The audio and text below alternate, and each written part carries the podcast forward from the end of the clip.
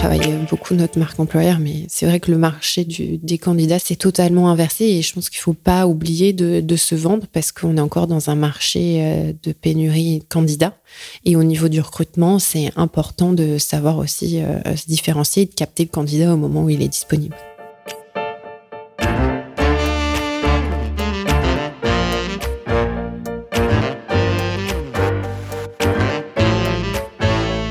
L'homme grandit en se projetant dans l'avenir. Pourtant, celui-ci n'a jamais été aussi imprévisible et plus contraint. Comprendre comment faire grandir les organisations humaines, entreprises, associations, dans le temps long, c'est tout l'enjeu du podcast Histoire d'entreprise. Je m'appelle Martin Videlaine, j'ai créé Bluebirds, une communauté de 5000 indépendants qui conseillent ou remplacent des dirigeants en Europe, en Afrique et au Moyen-Orient. Bienvenue sur Histoire d'entreprise. Aujourd'hui, je suis reçu par Aurélie Gobinet-Gmunder, présidente depuis peu de Partner. L'histoire de Partner est l'histoire belle d'une société créée par un homme, le père d'Aurélie, qui s'est dit un matin de 1987 Tiens, si je rachète une petite agence d'intérim à Blois, plutôt que de me rendre en Afrique du Sud où mon employeur actuel souhaite m'envoyer. Et d'une agence, Philippe Gobinet crée un groupe spécialisé dans les ressources humaines qui réalisera cette année environ 600 millions d'euros de chiffre d'affaires en France et dans le reste de l'Europe. Il aura fallu 36 ans pour en arriver là, une vie de travail. Aurélie ne s'était pas destinée à prendre les rênes de la société familiale. Elle avait d'abord embrassé une carrière dans des grands groupes, et puis voilà, le destin en a décidé autrement. Ce sera elle, aidée de son frère et de sa sœur, qui prendra les commandes de l'une de nos plus belles ETI familiales. Dans cet épisode, Aurélie nous raconte comment atterrir dans une société fondée, pensée et dirigée par son propre père, et comment ce dernier l'a préparé à lui céder sa place.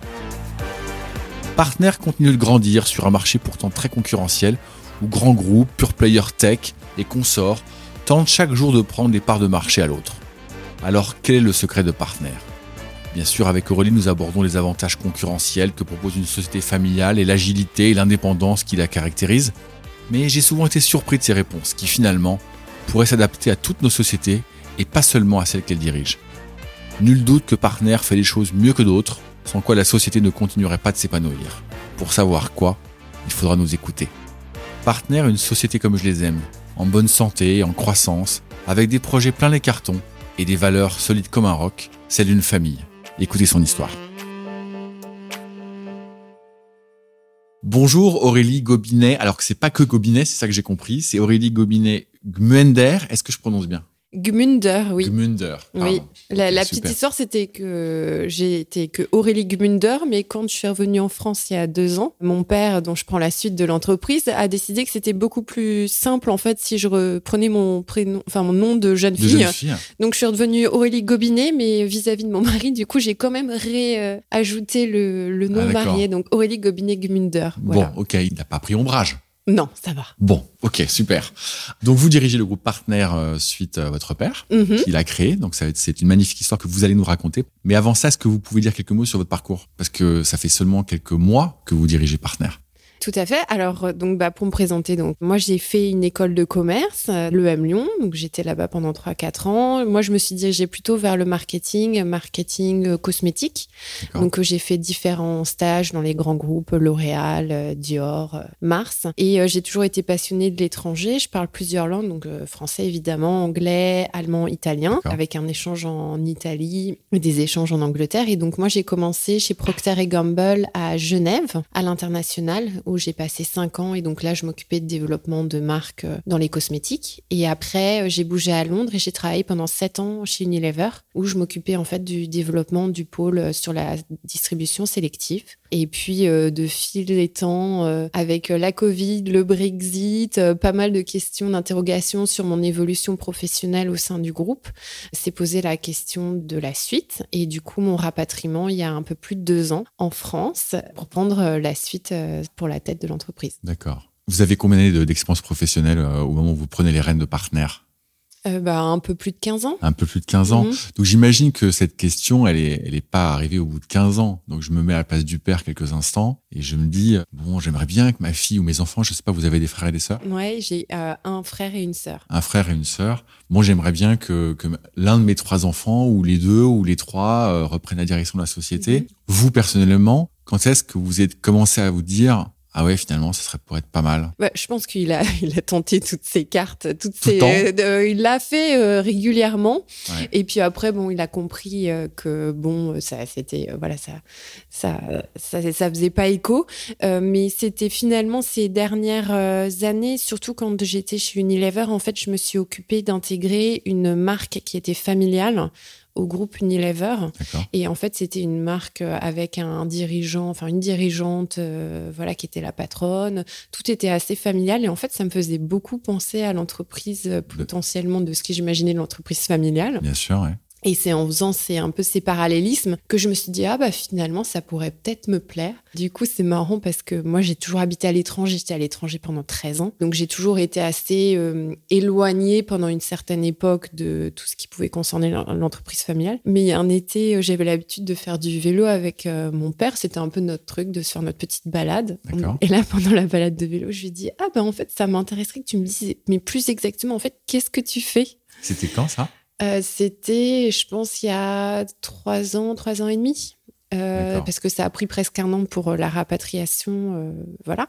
Et du coup, ouais, c'était faire un peu autour d'une balade de vélo ah où, je voulais hein. comprendre parce que le, le domaine d'activité, je j'y connaissais rien, mais je me suis rendu compte que finalement, c'était plus du management et amener aussi peut-être euh, mes fers de lance ce que je m'étais forgé à l'international dans des grandes boîtes.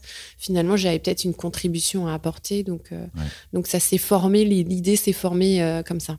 Ouais, mais c'est marrant parce que ce que vous dites, l'élément qui est un peu déclencheur, finalement, c'était ni vous ni votre père, mais si j'ai compris que votre père euh, vous faisait un appel du pied régulièrement, mais que c'était cette société que vous aviez intégrée chez votre ancien employeur. C'est ça qui a vraiment été mmh. l'élément déclencheur. Oui, il y avait des parallélismes et puis également, euh, mon frère et ma sœur euh, sont actuellement dans l'entreprise, mais eux avaient commencé leur carrière assez tôt dans l'entreprise de mon père, donc complètement éloignés. Moi, j'étais dans les grands groupes et eux, en fait, ont été pris assez tôt dans le groupe et eux, ils ont senti un petit peu l'envie envie de prendre une petite pause pour voir euh, ailleurs.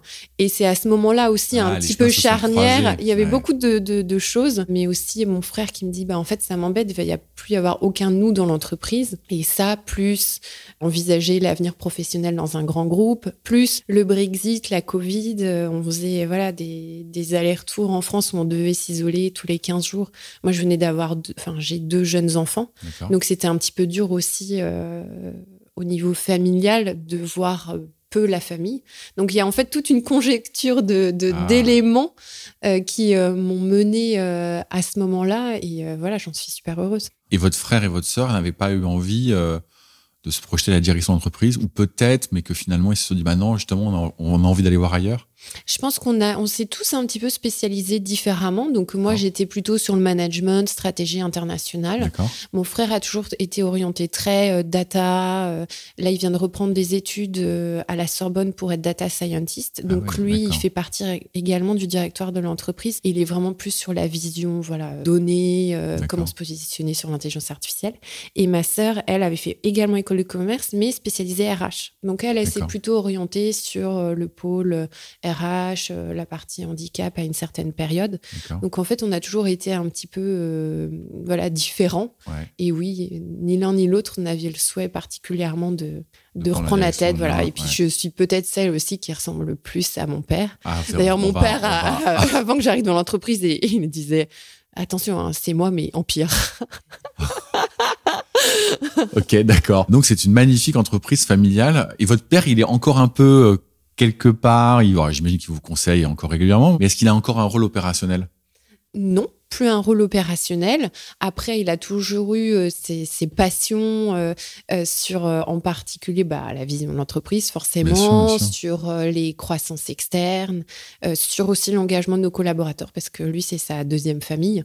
Donc, forcément, il est toujours impliqué, voilà, sur les événements qui peuvent concerner nos collaborateurs. Ah, sympa. Là, on approche bientôt Noël et, et, voilà, et ça lui tient à cœur d'organiser quelques éléments festifs autour de Noël. Voilà. C'est ça aussi qui fait un peu l'âme d'une entreprise familiale. Alors ça va nous permettre de parler de, de la genèse de Partner mhm. et donc euh, de ce qu'a fait votre père. Alors Partner, ça naît quand? Alors il y a entre guillemets deux naissances. Il y a une première genèse en 1952 euh, qui s'appelait Secrétariat Mobile, qui est en fait la mobile. Secrétariat Mobile, qui est en fait la plus ancienne entreprise de travail temporaire.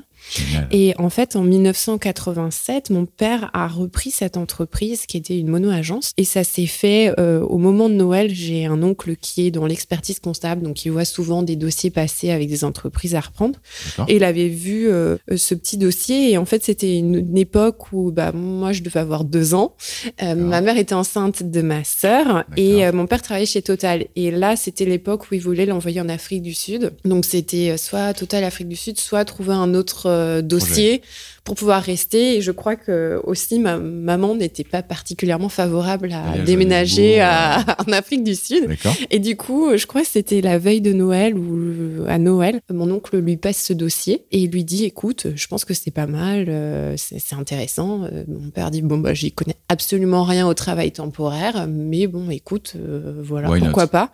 Et donc ça a été signé, je crois, du jour au lendemain. D'ailleurs, il aime bien toujours un peu évoquer cette histoire pour toujours un peu pousser les gens sur l'agilité. Et voilà, ça s'est fait. Il a repris euh, bah, en début euh, d'année. Il a quel âge en 87, votre père?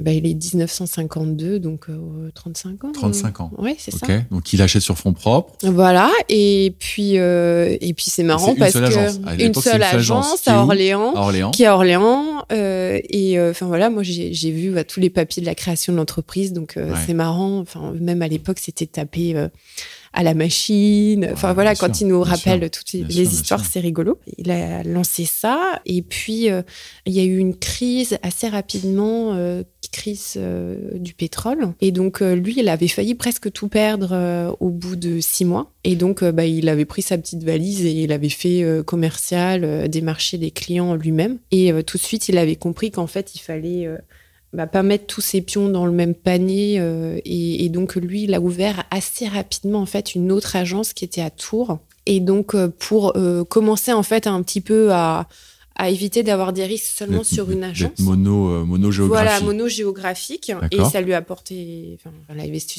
le sentir puisque finalement, il y avait eu en effet un déclin d'activité. Et donc voilà, donc il y avait une petite période au début où tout, aurait pu, tout aurait pu, voilà, partir et puis bah, il a su rebondir et puis bon après la suite, on en parlera. Et donc euh, donc la deuxième agence c'est six mois après Bois, c'est on est en 87 88. C'était l'année d'après, ouais. Ok. Et il la rachète pareil ou il la crée? Il la crée euh, sous le nom de la marque. Il trouve des locaux dans le centre de Tours et puis donc euh, il crée une agence à Tours. Et la marque Partner, elle est née en même temps où il a racheté la société en 87 ou il l'a crée plus tard?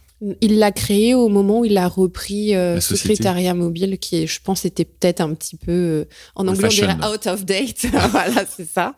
D'accord. Et, oui, le nom est resté, euh, le logo est resté. On l'a juste un petit peu modernisé récemment, mais oui, tout est. Ouais. Donc, 35 ans d'existence du nom de la marque et, et du logo.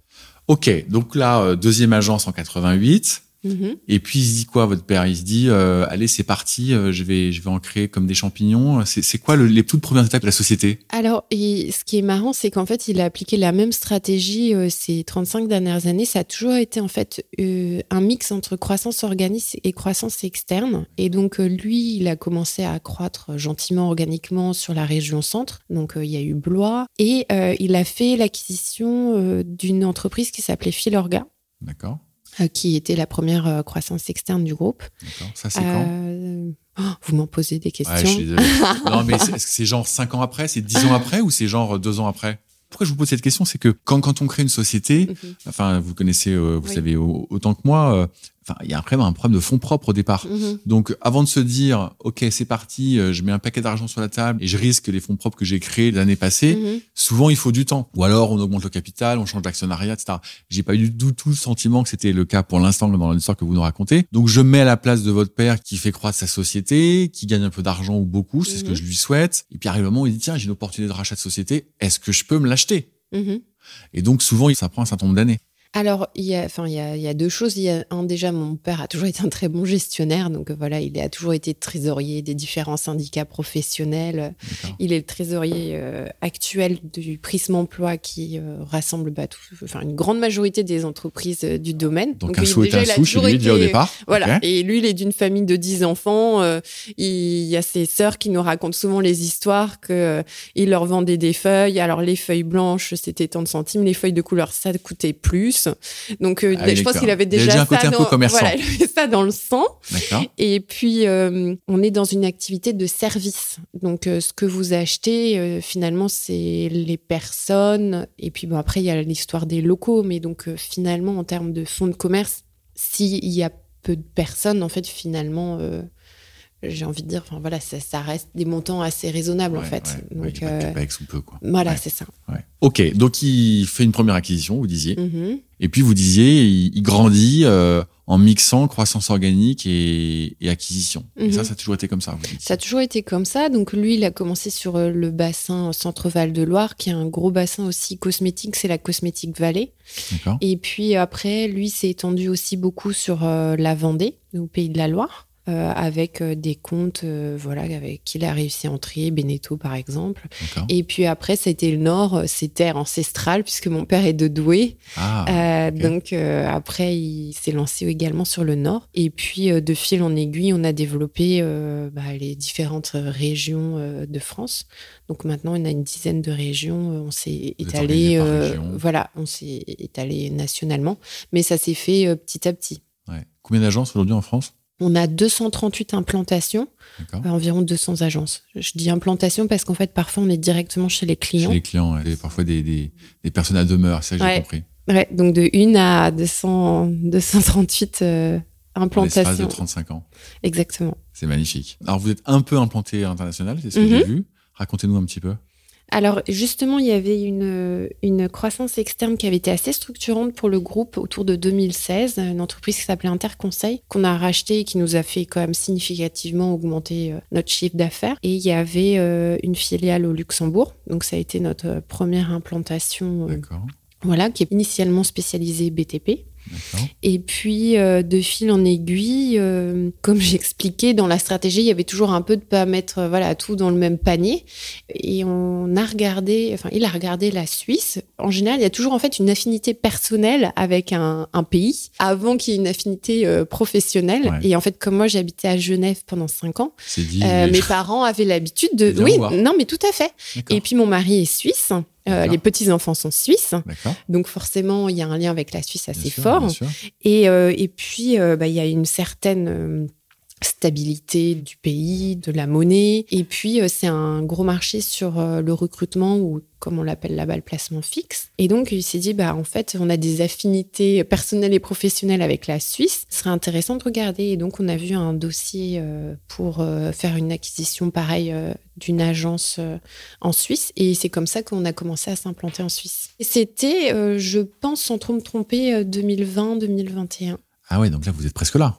Oui, on y est. Et en fait, ça s'est fait assez rapidement parce qu'on a fait deux acquisitions euh, de deux marques qui euh, sont faites à peu près au même moment. Donc, euh, ça nous a permis en fait d'avoir déjà deux agences. Et puis, bah, le courant est bien passé avec avec les Suisses. Et puis, et puis en fait, là, avec les deux marques, finalement, on a on est en train de croître organiquement. Donc, on, là, on a fait une croissance externe, mais finalement, comme ça se passe bien, on fait de la croissance organique avec ces belles Avec ces- marques avec ces qu'on a nouveaux- déjà. Exactement. marques. Et vous avez gardé les marques, c'est ça? On a gardé les marques et là finalement il y a une marque qui ressort et qui est plus prédominante et donc cette marque va finalement devenir la seule marque pour euh, pour la Suisse, Suisse romande.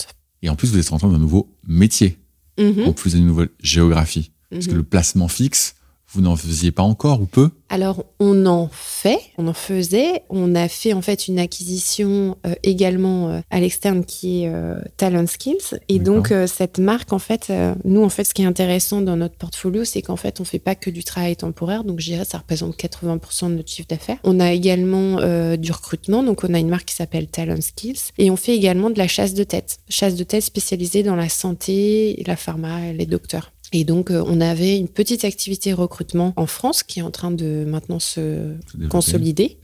Et puis, euh, donc, euh, on a attaqué le marché suisse de ce côté-là. Et puis, finalement, bah, on est développé finalement sur la Suisse, surtout sur le travail temporaire. Mais là, on est en train de, de consolider la partie placement fixe. Et sur, les, sur le dossier suisse, vous étiez déjà un petit peu à la manœuvre ou, quand vous êtes arrivé, ça y est, la question avait été faite et puis Je suis arrivée un an, un an après que l'acquisition ait été faite.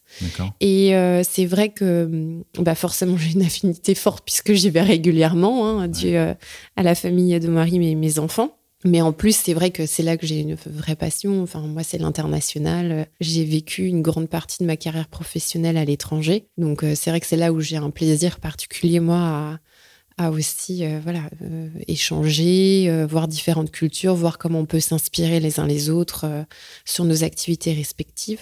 Donc, euh, je, suis, euh, je suis très impliquée sur la partie internationale. D'accord. Alors racontez-nous un petit peu la passation père-fille, parce que ça n'a pas dû être simple. Pour l'anecdote, pour ceux qui nous écoutent, ils le savent pas forcément. Moi, j'ai travaillé avec mon beau-père pendant deux ans, et euh, ouais, c'était pas facile. Et en fait, ce que j'avais trouvé le plus dur, mais vous me contredirez ou pas, c'est dans les moments difficiles, quand on n'était pas forcément d'accord. Alors évidemment, comme on est en- entre gens bienveillants et pas trop idiots, euh, on cherche un point et d'équilibre, et puis on, est sans arrêt en train de chercher ce point d'équilibre.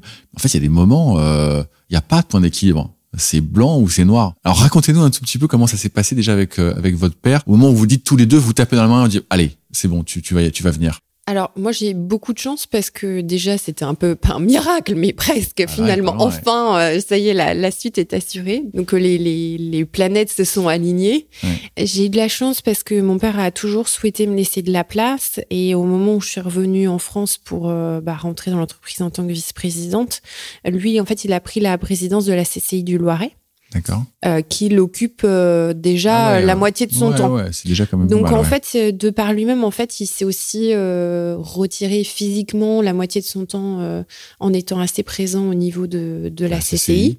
Ce qui m'a permis aussi d'avoir mon, enfin, ma propre, mon propre temps dans l'entreprise. je comprends. Après, moi, ce que j'ai trouvé le plus difficile, c'était en fait euh, comment est-ce qu'on fait suite à quelqu'un d'aussi emblématique que son père?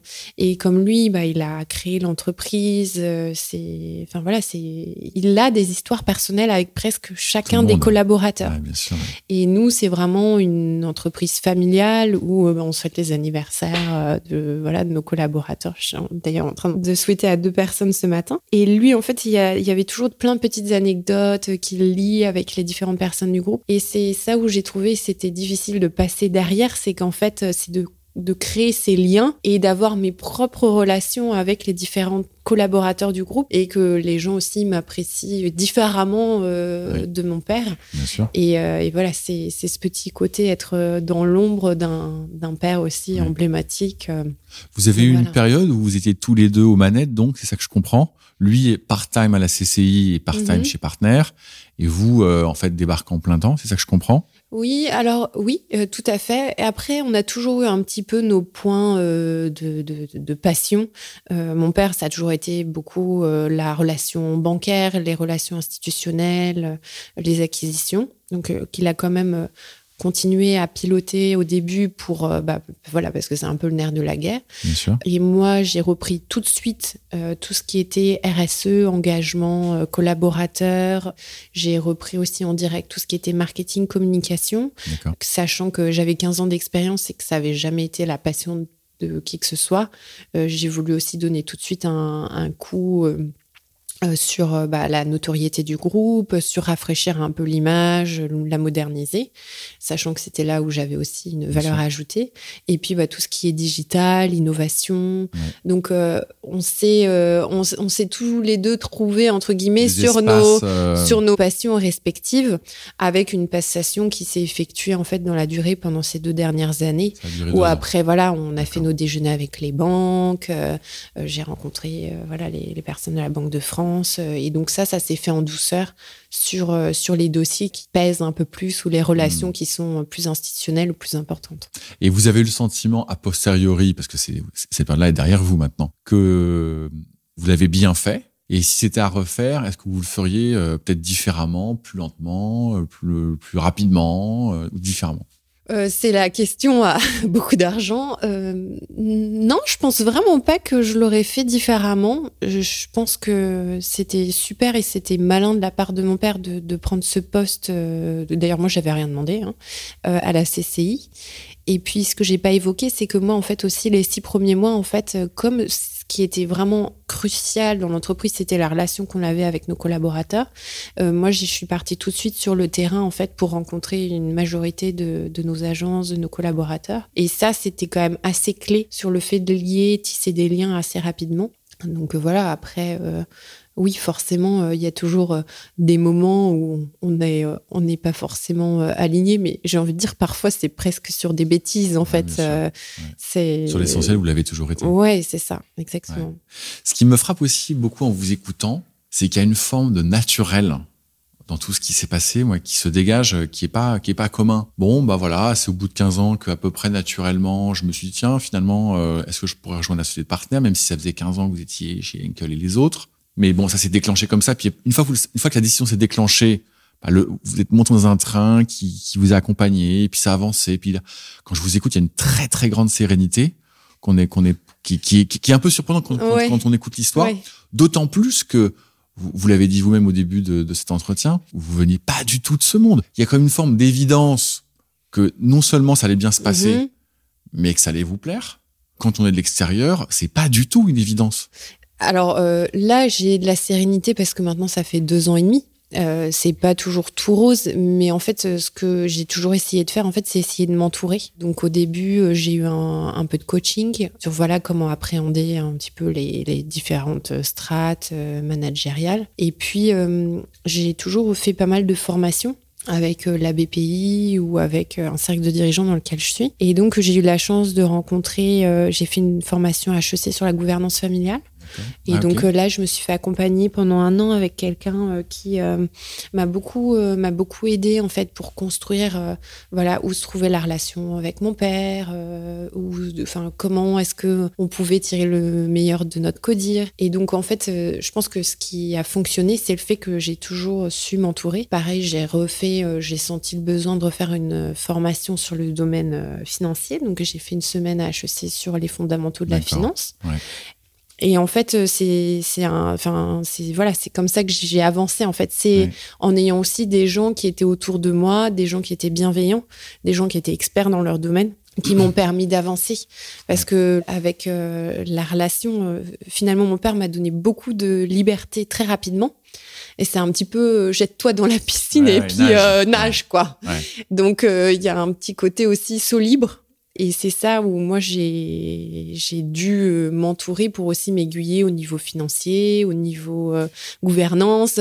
Donc voilà, mais j'arrive à avoir un peu de sérénité maintenant aussi sur mon style de, de management en fait, parce que étant une femme, étant jeune, ne connaissant rien à l'intérim, je suis avec des personnes qui ont euh, plus de 20 ans de, de, métier. de métier. Mhm. Et en fait, j'arrive à un moment où je, je, je, me dis, en fait, je pourrais jamais connaître aussi bien euh, que les autres.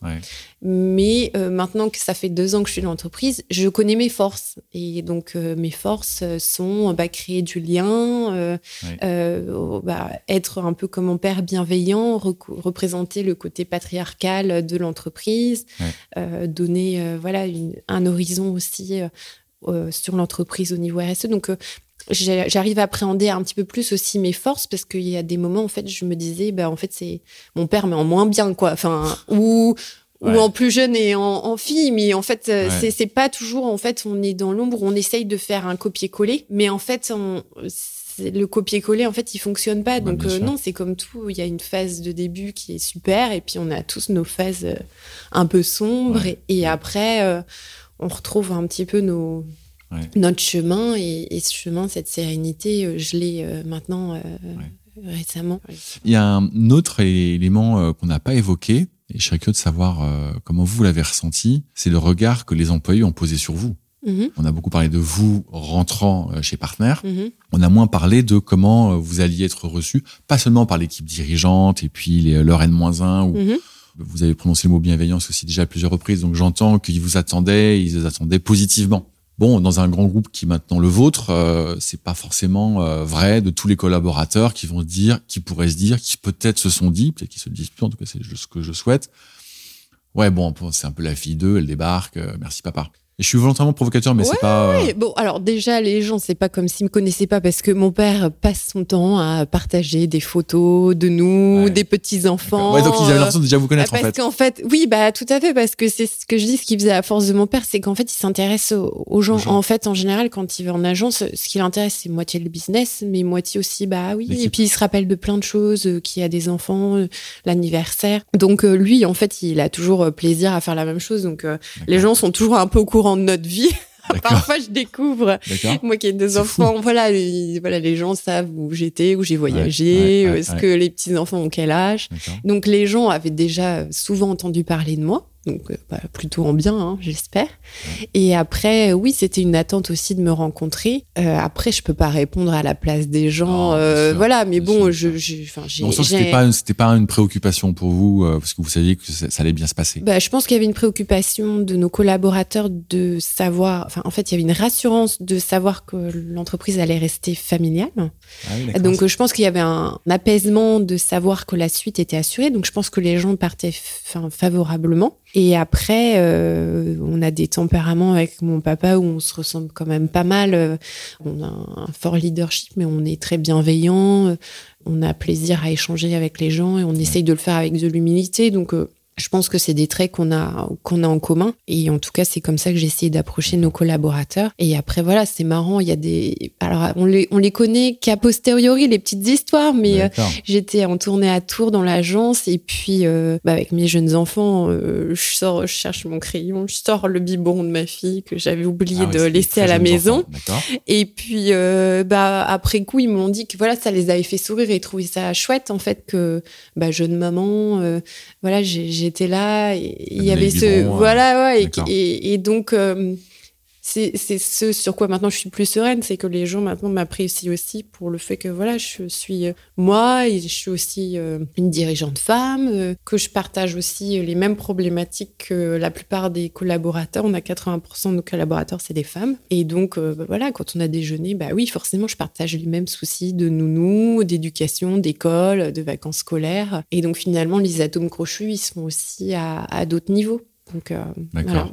Votre père, vous l'avez dit au début, euh, votre père avait dit euh, ah vous allez voir, c'est moi en pire. ça veut dire quoi en pire? Bah, je sais pas ce qu'il voulait dire par ça. Euh, enfin, je suis, euh, je suis carré, mais moi, je le trouve plus dur que moi. Après, c'est peut-être aussi euh, les l'expérience des différentes années. mais je sais pas, le petit côté un peu bien organisé, tout est carré.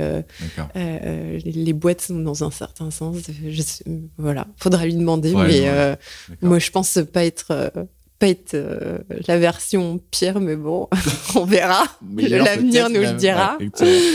Alors, racontez-nous ce que fait Partner aujourd'hui. Euh, mhm. Décrivez-nous Partner en quelques mhm. chiffres, quelques activités.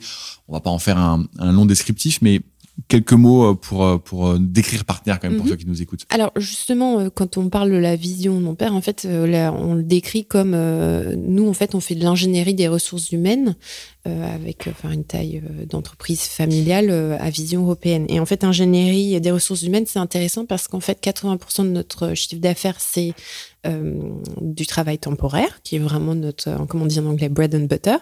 Et on fait également du recrutement, donc avec notre marque Talent Skills, et puis de la chasse de tête avec Antena. Le groupe, il fait 600 millions de chiffres d'affaires. Euh, on a 900 collaborateurs.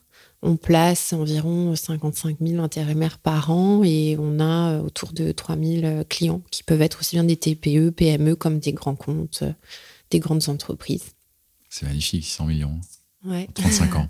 35 ans de boulot euh, pour rien arriver là en partant de zéro. Ouais, exactement. Juste une agence. C'est fou, quoi. Mm. Je trouve ça envoie un message ultra positif. Mm. Et doublement positif, c'est que d'abord, on peut construire un, je sais pas comment faut le qualifier, une ETI, un grand mm-hmm. groupe, un groupe euh, en partant de rien. Un de mes dadas euh, de, ce podcast, c'est le temps long. Et de se dire que ouais, mais en fait, ça se fait pas du jour au lendemain, en fait. Mais il faut une vie, en fait. Il faut une vie de travail pour en arriver là. C'est plus beau de mettre 35 ans à faire que 3 ans. Parce que trois ans, on a compris, euh, il y aurait les actionnaires qui arriveraient. Ce serait essentiellement capitalistique comme opération. 35 ans, vous l'avez dit, oui, mais il y a des acquisitions. Mais ça reste une société euh, fondamentalement familiale et, ce temps que vous avez pris à construire, que, votre père mm. surtout a pris, c'est, moi je trouve ça magnifique. Et puis de, fait que, vous arriviez avec euh, avec votre jeunesse, votre envie, votre vision, c'est moi, je trouve ça magnifique. Oui, et puis il a toujours volonté à ce qu'on reste indépendant. Donc, euh, il a fait la croissance euh, voilà, du groupe organiquement et par croissance, mais toujours euh, par rapport à ce que lui, il avait consolidé, en fait. Ouais. En préparant cette, ce, ce, podcast, j'ai pas pu m'empêcher de, de, de, regarder vos concurrents quand même un peu. Mm-hmm. alors, on va en citer un ou deux, mais pas beaucoup, promis. Dans l'intérim, il y a quand même du monde. Et puis, il y a des énormes mastodontes c'est pas des petites sociétés, c'est des énormes groupes qui sont mondiaux. En ancien bon consultant, je me dis, mais comment ils ont fait, quoi? Parce que euh, quand vous avez en face de vous des, des, mastodontes tous les jours, tous les jours, tous les mhm. jours qui frappent à la porte de vos, mhm. de vos clients, on dit que quand même, bah, non seulement vous avez résisté, mais vous avez cru. Ça, ça a été, j'allais dire, le premier euh, coup de butoir euh, contre votre modèle, on va dire. Il n'y a aucun jugement de valeur, hein. vraiment aucun. Encore une fois, vous avez cru, donc euh, tout ça est extrêmement positif. Et puis, depuis quelques années, allez, on va dire une grosse dizaine, est arrivé le digital avec des opérateurs euh, full digital qui, par deuxième coup de boutoir, qui arrivent en disant attendez nous, les anciens, les vieux dinosaures, vous allez voir, vous allez voir ce que vous allez voir, on va tout changer. Alors certes, les, les, opérateurs comme vous euh, se sont adaptés, mais est arrivée une nouvelle concurrence en fait, avec des acteurs qui peuvent être gros ou très gros aussi et full digital. Du coup, il y a une part de moi et pas que moi, je pense, c'est pour ça que je vous pose la question, qui se dit, mais comment vous avez fait? Comment vous faites encore aujourd'hui mhm. pour grandir, faire face à une concurrence qui est soit énorme et ou full digital? Alors à la genèse, euh, juste pour, euh, enfin voilà, qu'est-ce qui, qu'est-ce qui nous, qui a fait que ça a fonctionné euh, pour l'entreprise, c'est que mon père n'y connaissait rien dans le domaine du travail temporaire. Tout de suite, en fait, il s'est impliqué dans le syndicat professionnel qui s'appelle maintenant le Prisme Emploi. Et en fait, il, bah, il écoutait. Euh, en fait, vous avez les différents, différentes personnes du marché. Et donc, ça lui permettait de connaître un peu les tendances et tout. Et ce qu'il dit, ce qu'il aime à dire toujours à nos collaborateurs, c'est on fait rien de différent, c'est juste on fait plus vite. Et en fait, euh, c'est là où on s'est toujours positionné sur les tendances du marché. Mais comme on est une ETI familiale, forcément, on est plus agile et plus flexible. Donc, il y a déjà quelque chose pas lié à la taille de l'entreprise où forcément, en termes de notre structure, on est plus agile et on est plus rapide. Et puis après, il y a quand même tout qui est lié aussi à la personnalité de voilà mon père, de moi aussi ce que je représente, qui est ce que je vous disais sur les relations humaines. Et en fait, c'est vraiment ça qu'il a créé. En fait, il a s'est entouré de collaborateurs dans nos agences ou dans nos cabinets de recrutement qui ont plaisir à échanger avec des personnes, euh, à euh, se renseigner sur le client, à porter de l'intérêt en fait à l'intérimaire ou au candidat. Et c'est ça en fait qui nous différencie, qui nous a différenciés, qui continue à nous différencier, c'est qu'en fait on est vraiment intéressé par les gens. Et donc euh, quand il y a un intérimaire ou un candidat, nous, en fait, euh, on va chercher à automatiser euh, toute la partie un petit peu administrative euh, en, retirant les tâches un peu chronophages. Et pour être moi-même en agence régulièrement, en fait, on passe vraiment du temps à échanger sur les expériences du candidat, qu'est-ce qu'il a fait, quelle trajectoire professionnelle il veut faire, quel type de formation on pourrait mettre en place. Et ça, c'est quelque chose que vous pouvez vous permettre quand vous êtes peut-être dans une entreprise, une ETI, où on est peut-être moins dans la vitesse, le volume mais plus dans une recherche d'accompagnement sur mesure. Et on fait la même chose au niveau de nos clients. On va se déplacer chez notre client, on va essayer de comprendre son besoin, on va aller regarder où, se trouve le poste. Quand on place quelqu'un chez notre client, on a a lancé des DCS, en fait euh, on va regarder le comportement de nos intérimaires en poste et faire des remarques sur l'aspect sécurité. Donc en fait, on devient en fait un, espèce de, enfin pas une espèce, mais comme une personne de confiance qui accompagne en fait le client et le candidat. Et c'est ça qui nous a fait grandir. En fait, c'est le bouche à oreille. On a souvent des intérimaires en fait qui viennent chez nous parce qu'ils se rendent compte que en fait ils sont bien traités. Et puis parce que mm. mon père a, fait euh, quand je disais voilà en fait les anniversaires, ben, c'est vrai qu'en fait on retrouve tout cet esprit de l'entreprise euh, au sein de nos agences où euh, ils organisent bah, des crêpes, des, des, des, activités, des petits cadeaux pour nos intérimaires. En fait, on les traite bien et on traite bien nos clients. Et puis, euh, euh, mon père, c'est toujours, et, moi également, on essaye toujours d'être positionné sur euh, tout ce qui est en anticipation de l'avenir. Donc, on est Ecovadis Platine, donc qui est une certification qui est reconnue sur le marché. Et donc, nous, on fait partie des top 1% euh, du marché. Et euh, on a aussi ISO 45001. Donc en fait, dès qu'il apprenait qu'il y avait des nouvelles certifications, toujours positionné sur ces certifications qui sont toujours appréciées des clients. Et c'est comme moi, là, je suis en anticipation euh, des nouvelles règles gouvernementales autour de la RSE. On mhm. va évoluer de la déclaration de performance extra-financière, on va évoluer vers la CSRD. Moi, ça fait déjà six mois que je bosse dessus. Et c'est pour 2024-2025. Et donc, on, est, on essaye en fait d'être en anticipation des, des mouvements futurs. Et ça, voilà, c'est la taille aussi sûrement de l'entreprise qui nous permet aussi d'avancer rapidement sur ces sujets. Hyper intéressant. Et alors, ça remonte à, de nombreuses années je peux le citer maintenant parce qu'il y a un peu prescription, euh, j'avais eu comme client Total. Et on avait travaillé pour leur organisation achat. Et euh, c'était à l'époque où Total s'appelait encore Total. Et euh, bon, ils préparaient un appel d'offres euh, mhm. intérimaire. Et, j'avais regardé ça avec avec mon équipe. Bon, moi, je découvrais ce secteur, ce segment qui, qui est quand même sacrément compliqué. Donc, ils préparaient l'appel d'offres, en fait. Et puis, je, je découvre qu'il y a des coefficients des coefficients mmh. euh, entre ce que sera rémunéré euh, l'intérimaire et puis ce que sera rémunéré au global euh, l'opérateur, en l'occurrence ici ici partenaire. Bon et puis je, me, je découvre du coup que c'est quand même une violence assez euh, assez rugueuse. Mmh.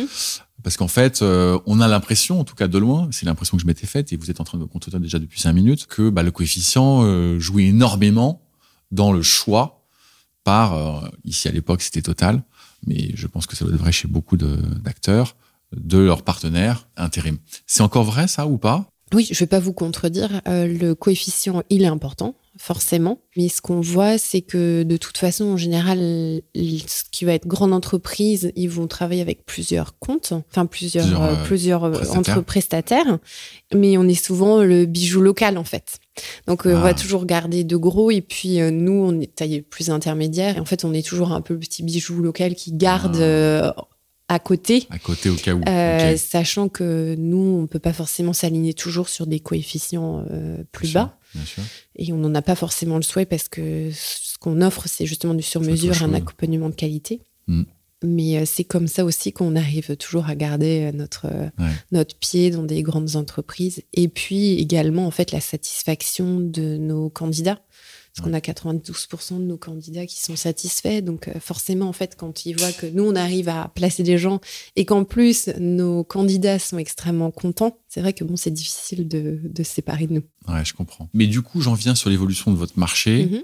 C'est quoi les grandes tendances que vous, que vous voyez euh, se dessiner? Qu'est-ce qui va faire que mm-hmm. euh, demain, Partner va continuer de grandir face à cette concurrence qui est multiforme et, nombreuses. Oui, alors on parlait du digital. Alors, euh, je pense qu'il y a, déjà il y a une tendance qui avait commencé il y a quelques années sur le 100% digital qui est en train de s'amenuire. Euh, on voit avec euh, oui avec euh, des rachats de, de, certaines marques par des grands groupes et on se rend compte qu'il y a un modèle aussi. on évolue plus en fait faire du digital. Je sais pas si vous connaissez l'expression.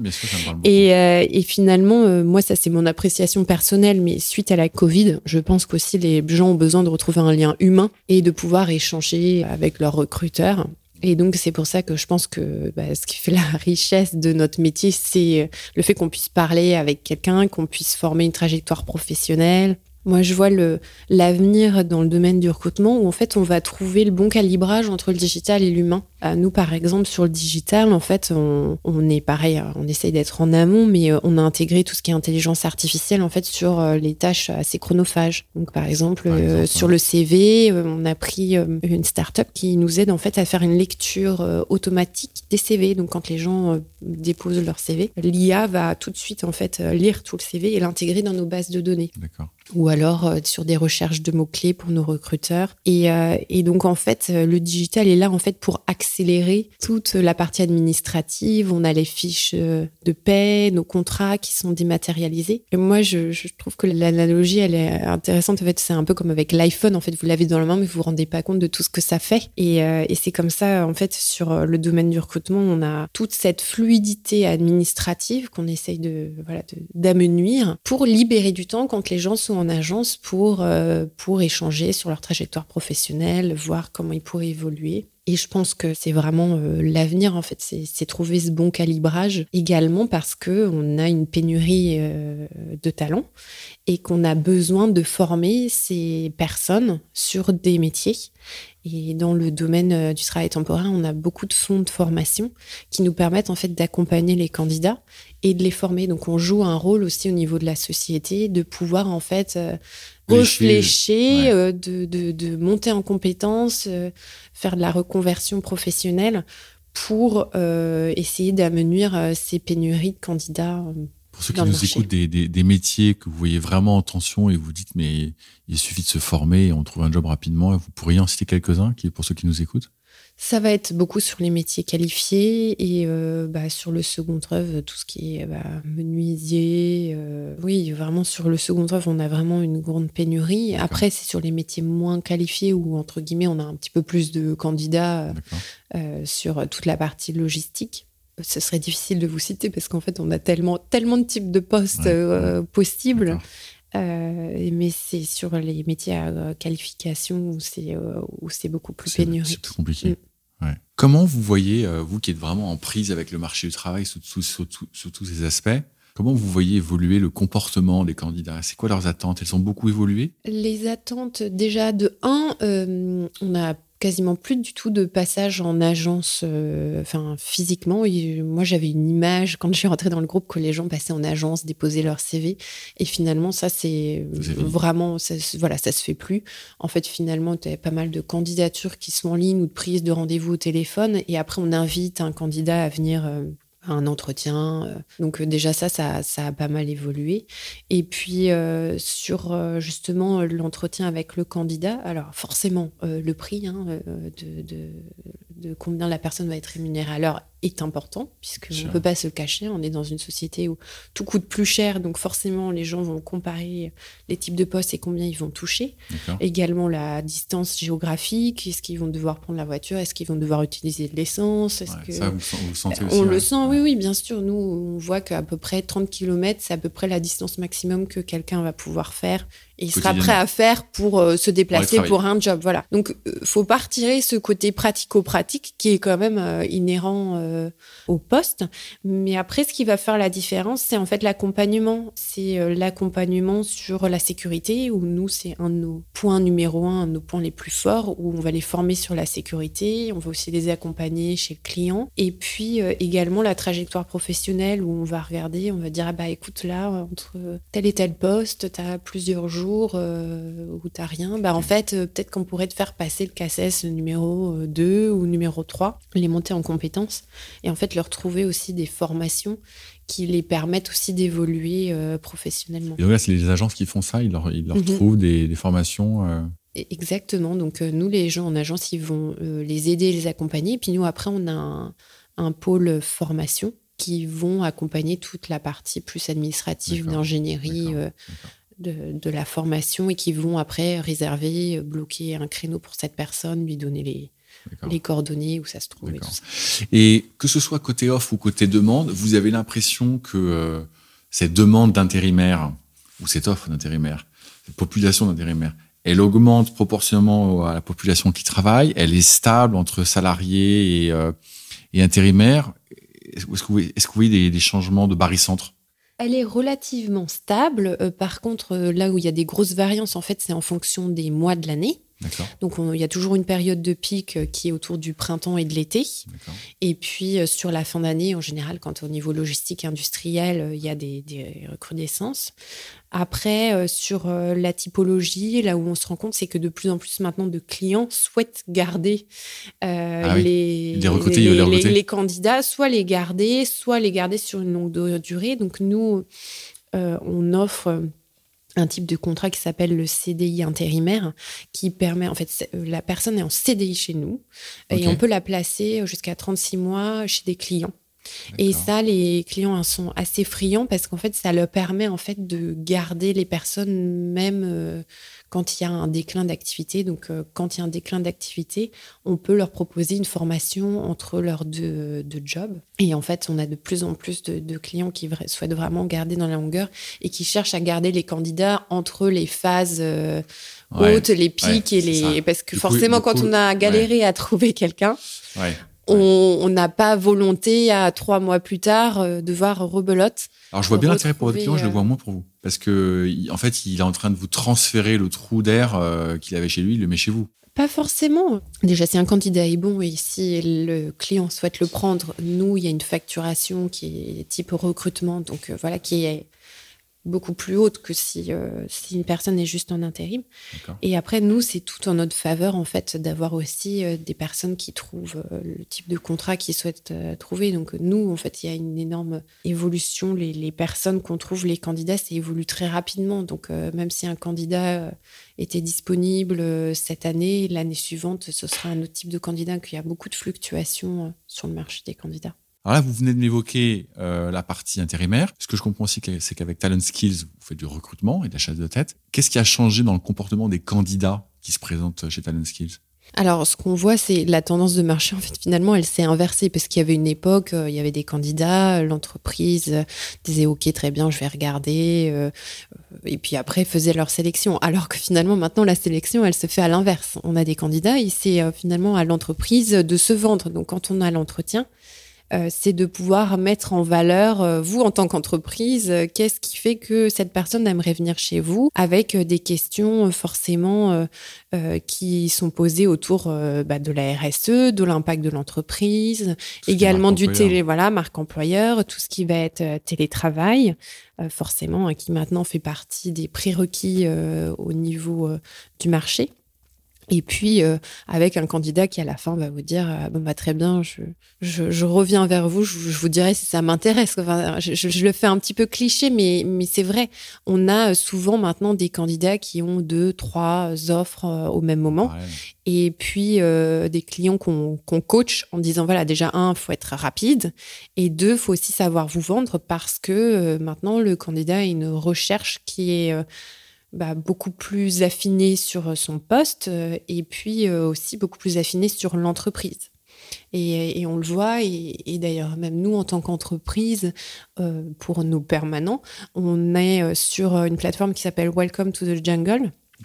Et, euh, et, en fait, ça permet aux candidats de venir un petit peu scruter, ça va ressembler à quoi, euh, c'est quoi les reviews des, des, des permanents qui sont là-bas, quelques photos. Euh, et, et c'est vrai que bah, les candidats se, se, renseignent et puis maintenant n'auront plus volonté à aller dans une entreprise si finalement ils n'ont pas entendu des commentaires positifs. Ouais. Vous travaillez vous-même votre marque employeur? Oui, nous on travaille beaucoup notre marque employeur, mais c'est vrai que le marché du, des candidats, c'est c'est totalement inversé et je pense qu'il ne faut pas oublier de, se vendre parce qu'on est encore dans un marché euh, de pénurie de candidats. Et au niveau du recrutement, c'est important de savoir aussi euh, se différencier et de capter le candidat au moment où il est disponible. Alors, euh, partenaire, demain, après-demain, qu'est-ce que, où est-ce que vous voulez l'emmener, la société? Alors, racontez-nous un petit peu. Alors l'entreprise euh, évolue euh, et, je pense que ce qui est important, c'est euh, que l'entreprise aussi a un rôle sociétal et environnemental important. Donc c'est pour ça que le côté RSE, c'est essentiel à l'entreprise parce que déjà de un, c'est nous comment on impacte la planète avec nos actions, mais c'est aussi l'engagement de nos collaborateurs. Donc de ce point de vue-là, euh, quelque chose dont on n'a pas trop parlé, c'est aussi que euh, dans l'entreprise, on a beaucoup axé aussi euh, nos actions sur la partie handicap, diversité et inclusion. On fait partie du manifeste des euh, entreprises engagées qui avait été créée par Sophie Cluzel, qui fait partie, fait partie des top 100 entreprises, des entreprises les plus engagées sur euh, le domaine de, l'inclusion. Et, euh, et, donc, euh, et bah, comment ça se manifeste, c'est qu'en fait, on va former spécifiquement nos collaborateurs sur le domaine du handicap, de l'inclusion, recruter sans discriminer. On va avoir des référents handicap dans nos agences qui vont être capables d'orienter en fait les personnes en situation de handicap euh, dans des postes. Et donc, on voit que toute cette dimension diversité, d'inclusion, elle, quand même, elle, elle devient de plus en plus croissante dans notre société. Et c'est pour ça aussi que, que je, mets des actions en place euh, qui, finalement, parfois, euh, ne paraissent pas forcément reliées au business de tous les jours. Mais par exemple, là, on a bah, les JO qui arrivent très prochainement. On a souhaité accompagner des athlètes paralympiques. On avait déjà, en fait, ah. un athlète qui est, pareil, une histoire humaine entre mon père et, et Rémi Boulet, qui était un ancien euh, commando et euh, qui a eu un accident de parachute. Malheureusement, son parachute ne s'est pas ouvert et donc il a euh, perdu l'usage de ses jambes. Et mon père l'avait rencontré parce qu'à Orléans, il y a la base de Brissy. Il était à l'hôpital et il avait été touché par son histoire et lui avait souhaité se lancer sur, bah, se relancer personnellement. Et donc, il a dit, bah, moi, je, vais faire du, kayak et je voudrais euh, et je voudrais en faire voilà je voudrais aller au JO euh. ah, donc mon père il dit bon bah très bien bah je te paye euh, je te paye pour ton, ton canoë. Et et puis bah finalement deux ans plus tard Rémi il a été médaille de bronze au JO et puis bah il va faire mise de médaille il tombe sur Macron il lui dit ah bah président c'est bientôt le duo le, la journée du handicap. Je pourrais le faire avec vous. Donc il l'a fait ah bon? Ouais, donc il a passé toute une journée. Donc ça, et puis à la fin, il dit bah, je voudrais faire quand même une petite photo avec la plaquette de partenaire euh, parce qu'ils m'ont soutenu et tout. Donc on a notre petite photo avec Emmanuel Macron, Rémi. Et donc, euh, et donc lui, il est devenu un petit peu notre porte-parole sur le domaine de la diversité, de l'inclusion, euh, où il est toujours disponible pour faire des petits déjeuners, petits déjeuners clients pour bah, justement mettre un peu plus de lumière sur le sujet. Et c'est lui qui m'a dit, écoute Aurélie, là, pour les Jeux paralympiques, tu sais, euh, il y en a beaucoup, ils n'ont pas de quoi se payer le coach euh, d'équipe que pour eux ou les déplacements. Il y a beaucoup de compétitions où on doit aller et ils n'ont pas les moyens. Et donc, on s'est rapproché de la Fondation du sport français et donc on a, on a souhaité accompagner d'autres athlètes pour ces deux prochaines années avec le pack de performance. Et donc, euh, bah, j'ai voulu déjà une représentation homme-femme. Je sais peut-être quand on est une femme, on est aussi plus porté sur le sujet de, de, voilà. Et, euh, et puis euh, sur différentes régions et différents sports pour qu'aussi, quand les JO seront passés, ils puissent aller à la rencontre de nos collaborateurs. Et donc voilà, sous la lumière du sport, en fait, ça nous permet de porter beaucoup de messages euh, au niveau du groupe en termes de diversité, d'inclusion. Et en fait, ça parle beaucoup à nos collaborateurs parce qu'en fait, ils voient qu'on est impliqué. Et c'est là où on revient sur nous, notre impact environnemental, sociétal, où euh, l'entreprise, elle a un rôle à jouer. Et c'est pareil au niveau environnemental, nous, on fait régulièrement des challenges on avait un, c'était euh, Bouge pour la planète, et on a fait euh, ramasser des déchets euh, à, nos, à nos collaborateurs. Et en fait, nous, avec l'entreprise, on va derrière ça donner de l'argent à des associations qui vont pouvoir également agir. le, futur de l'entreprise, pour moi, il est relié, oui, au marché du recrutement, marché également euh, de toute la partie des cabinets de recrutement, de la chasse de tête. Mais en fait, c'est comment est-ce que vous motivez au quotidien vos collaborateurs? Pourquoi ils ont envie de travailler pour vous? Comment est-ce que l'entreprise euh, va avoir un impact positif? Et, et, je pense que nos clients vont être touchés euh, très très rapidement, puisqu'avec l'évolution de la réglementation, la CSRD, la CSRD bien sûr. les grandes entreprises et ETI, on va leur demander sur le scope 3, qui est le scope lié à vos fournisseurs, quel est votre impact sur la planète? Donc, ils vont devoir euh, donner quel est l'impact carbone de leurs euh, fournisseurs. C'est une complexité sans fin, ce truc. Donc, nous, on, est, euh, on est prestataire et donc, on, travaille, on travaille sur comment on va fournir les données sur nos intérimaires et l'impact carbone qu'ils ont pour nos clients. Euh, et, je pense que ça, c'est une évolution qui paraît assez lointaine ah, du quotidien, mais en fait, elle est très très proche. Elle, est très très proche. Elle est très très proche. On, a, beaucoup de clients qui sont sur ces sujets en ce moment. Mm. Donc, euh, je pense que le, en dehors des pénuries de talents et euh, de toute l'ingénierie qu'il va falloir mettre en place autour de la formation, ce qui passe actuellement au niveau des, des lois immigration, donc il y a tout un travail sociétal autour de voilà de comment est-ce qu'on va trouver tous ces talents, aussi bien en les faisant venir d'ailleurs ou en, les, en faisant de la reconversion professionnelle. Mais il y a tout cet impact environnemental et sociétal qui fait que les entreprises euh, resteront ou, disparaîtront. Passionnant. Alors ça, c'était le court moyen terme. Mm-hmm. À très long terme, vous verriez vos enfants ou les enfants de vos frères et sœurs euh, reprendre euh, la boutique? Alors écoutez, on a fêté, on avait fêté les 70 ans de l'entreprise l'année dernière, donc 35 ans de fonds de commerce, 35 ans d'existence. Et euh, on avait fait une petite vidéo, où, en fait, on avait mis en scène les petits enfants dans le bureau de mon père. Donc ah, pendant le week-end, on c'était, on s'était incrusté et puis on avait fait. Euh, alors euh, donc moi, mes enfants sont franco-suisses et ma sœur, ses enfants sont franco-néerlandais. Donc on ah oui, je m'occupe du développement sur la Suisse et moi c'est bon pour la pour, euh, les Pays-Bas, ouais, les Pays-Bas euh, je m'en occupe. Donc ça, ça avait, c'était ce qui était resté cette soirée-là pour mon père, c'était vraiment les petits enfants. Et euh, c'est vrai que dès qu'il y en a un qui a un peu un fort tempérament, c'est toujours un petit peu la blague. C'est ah bah ah c'est bon, toi, tu reprendras peut-être l'entreprise. Je pense que c'est comme tout. Moi, on me l'a pas imposé. Et je pense que c'est important aussi de savoir euh, vivre sa vie. Je vous souhaite que ça dure très longtemps, votre, votre fonction, mais, euh, mais surtout, je vous souhaite que Partenaire vous survive. Et donc, euh, dans 10 ans, dans 20 ans, dans 30 ans, euh, dans 40 ans, vous céderez les rênes, peut-être dans votre famille ou peut-être pas. Quel héritage vous souhaiteriez laisser? Vous, vous êtes le jour où vous remettez les clés, et vous, vous partez, et vous regardez en arrière euh, tout ce travail que vous aurez mené. Qu'est-ce que vous voulez-vous dire à ce moment-là? Vous m'en posez des questions Bah ouais. d'introspection. hein. Ah ouais. que ça reste un très beau bijou familial où les gens ont bon vivre et, et où ils se sentent euh, respectés. Ce qui ressort beaucoup, c'est aussi leur indépendance euh, et le fait qu'on leur fasse confiance. Donc ça, je, souhaite vraiment le faire perdurer. Et puis après, euh, moi, ce que j'aimerais laisser, c'est une dimension un peu plus internationale au groupe, où nous, on a une vision européenne, rester une ETI, mais à vision européenne. Et c'est vrai que le fait que moi, j'ai fait mes armes à l'international, on voit bien qu'on a des affinités avec les pays adjacents.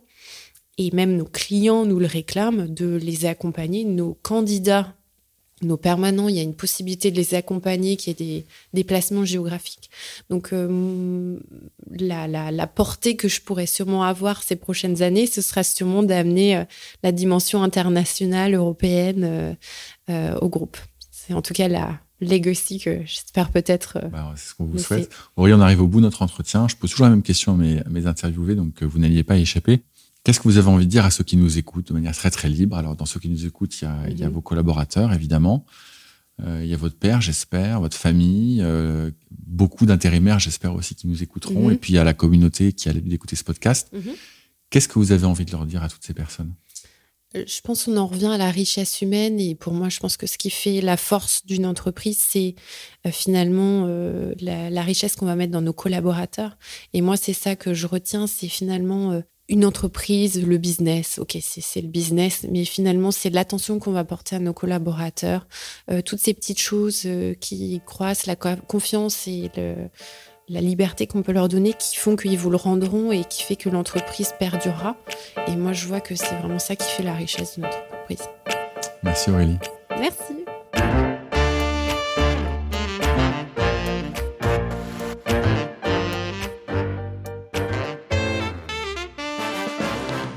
Il y a comme une forme d'alchimie qui s'est opérée dans la passation orchestrée par le père d'Aurélie.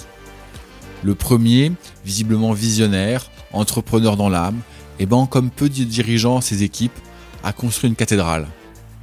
La seconde, formée par ses anciens employeurs au monde globalisé que nous connaissons tous, mène partenaire vers de nouveaux horizons, à sa façon, tout en restant fidèle à la façon d'opérer quotidiennement une entreprise comme l'a toujours fait son père, en apportant un soin à la fois extrême et naturel à ses collaborateurs. La bienveillance, l'engagement des collaborateurs, la marque employeur de partenaires ne sont pas des mots en l'air comme nous les lisons parfois dans les magazines de management ou le fil d'actualité de LinkedIn. Ils font partie de la culture d'entreprise de partenaires. Ils en sont les socles. L'attention portée aux collaborateurs, voilà ce qui fait la richesse d'une entreprise, nous dit Aurélie. À méditer. Abonnez-vous au podcast sur votre plateforme d'écoute préférée ou à notre newsletter sur le site histoireentreprise.com, histoire avec un S, entreprise avec un S. En plus de cet épisode, vous retrouverez sur la newsletter de plus en plus d'informations, des liens, des livres et des vidéos sur le thème du jour. À bientôt, merci pour votre fidélité.